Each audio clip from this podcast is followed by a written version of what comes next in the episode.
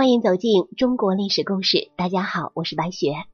我们今天要带您一起走进雍正创立的特务机构血滴子的故事。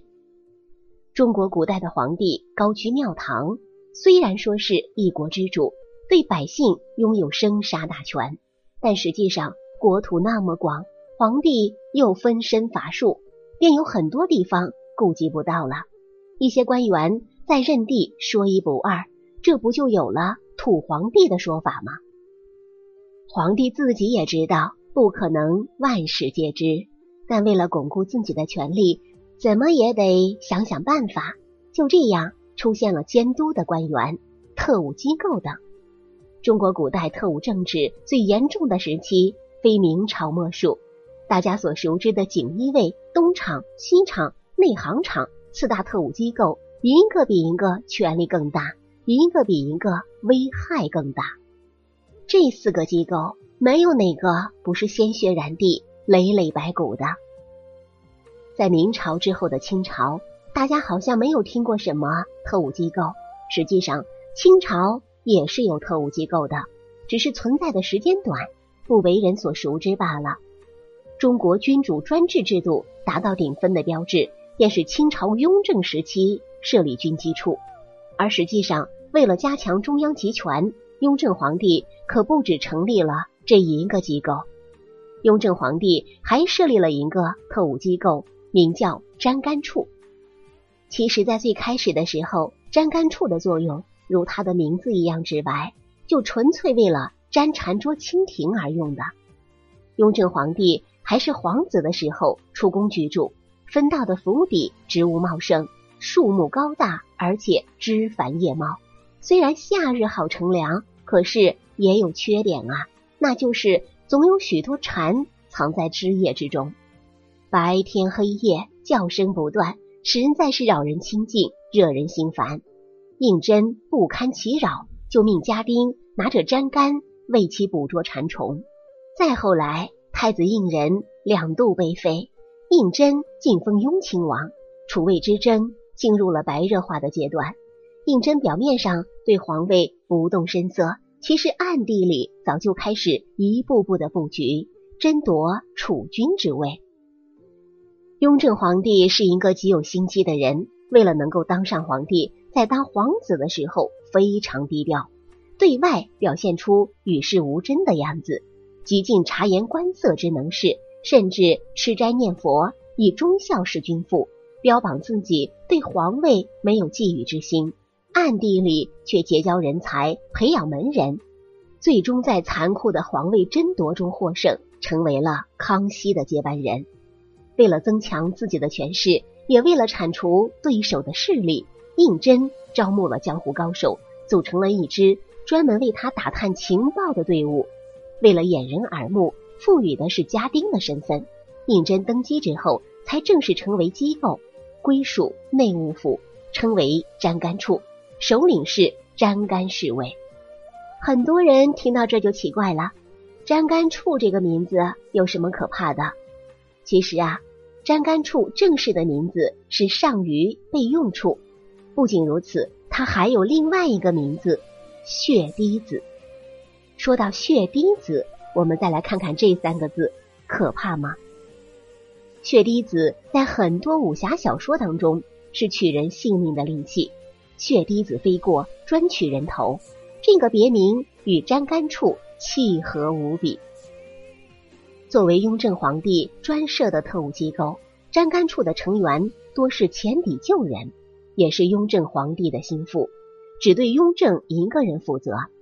他们为雍正皇帝监督国家上下大臣、缉拿大臣，被沾干处给盯上，可不就如血滴子悬在脑袋上，随时取你人头差不多吗？雍正皇帝依附血滴子之类的间谍机构监督仕宦一说，虽然不肤客观，但也绝对不是空穴来风。听说啊，一大臣散朝之后，与家人打牌取乐，第二天上朝。雍正就问他昨日做了什么，他照实答复。雍正称颂他成笃，说啊，朕早就晓得了。此人听罢，吓出一身冷汗。除此之外，还有一个外派大臣，他的身边有一个处事得力的老师奴婢，颇得信赖。数年之后啊，这个官员回朝述职，而奴婢也告别了，留下一句令他不寒而栗的话：“我是现今圣上派来监督你的，幸亏你这些年为官清正，很有建树，对你的考察及格了，我也就能够提早回京向皇上报告了。”根据史料记载，雍和宫公开有一条专供间谍职员秘密交往的通道。雍和宫实在就是一个威严的间谍衙署。不过啊，后来在雍和宫已经找不到任何公开通道的痕迹了，极可能是乾隆登基之后，为了打消其父亲留下的不良遗址，改雍和宫为喇嘛庙时，加以完全翻修，将秘密通道平毁无迹了。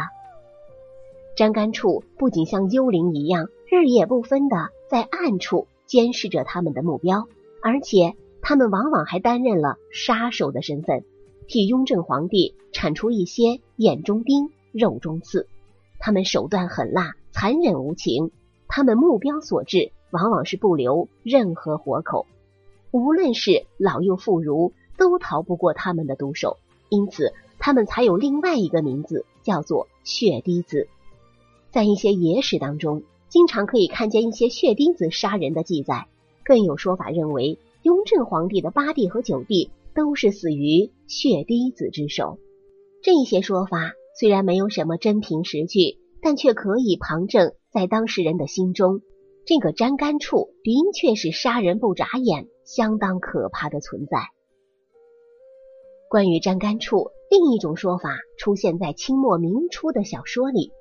传说血滴子是雍正当上皇帝之后，因为张干处知道太多关于他的事情，于是对张干处进行了一次大清洗，重新成立了血滴子，专门负责暗杀活动，以此维护自己的统治。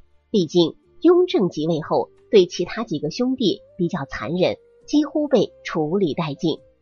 如果说明朝的厂卫是皇帝加强皇权的措施。那么，粘干处就是雍正为加强皇权设置了特务组织，其职能与明朝厂卫有诸多的相似之处。而且与锦衣卫相比，粘干处官职小，不引人注意，行动起来也更加的悄无声息、无孔不入，自己的一举一动都在别人的注视之下。这么一想，是不是让人不由得战战兢兢啊？雍正执政时期推行新政。触动很多特权阶级的利益，改革也因此寸步难行。粘干处在雍正推动新政权的过程中是起到巨大作用的。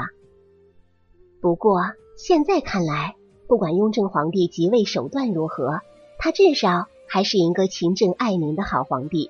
在位十三年间，国库充实，完成了很好的传承，为乾隆盛世打下了良好的基础。有人评价。大清十二帝认为雍正皇帝是最有作为的皇帝，他为大清延续了两百年。历史上的粘干处是雍正创立，也是大清唯一的一个特务组织，在清朝存在了几十年的时间。乾隆皇帝继位之后，接手了他父亲留下的粘干处，继续使用它用来监控朝中的百官，包括外省的大臣。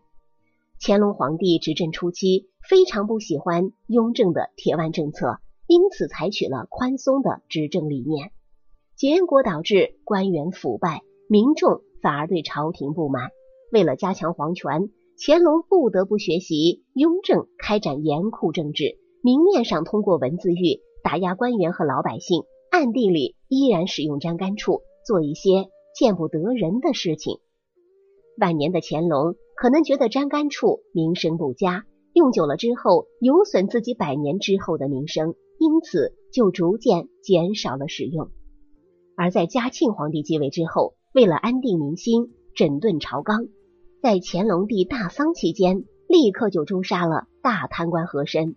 大概是因为和珅的手也伸得太长了，升到了皇帝身边的粘干处，所以嘉庆帝在铲除和珅的同时。也将名声不佳的粘干处一同清洗了。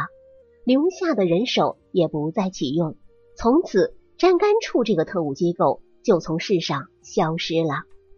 这样一个令人恐惧的粘干处，就这样湮灭在了历史的长河之中，徒留下一些神秘的故事，让人还是忍不住去探究啊。自古以来，制衡之道乃是帝王心术中十分重要的一环。皇帝为了保证朝中不能成为某个大臣的一言堂，通常就采取一些手段。无论是明朝时期的锦衣卫，或是清朝的粘干处。都是发挥了这样的一个作用。粘干处虽然没有像之前的锦衣卫、东西厂和后来的中统、军统出名，但其背后却不乏故事和神秘，是历史上被低估的特务机构。好了，朋友们，本期的故事到这里就结束了，感谢您的收听。喜欢的朋友欢迎点赞转发，也欢迎您评论留言。下期我们将带您走进袁克定的故事。袁克定。是坑爹始祖啊！我是白雪，下期再见。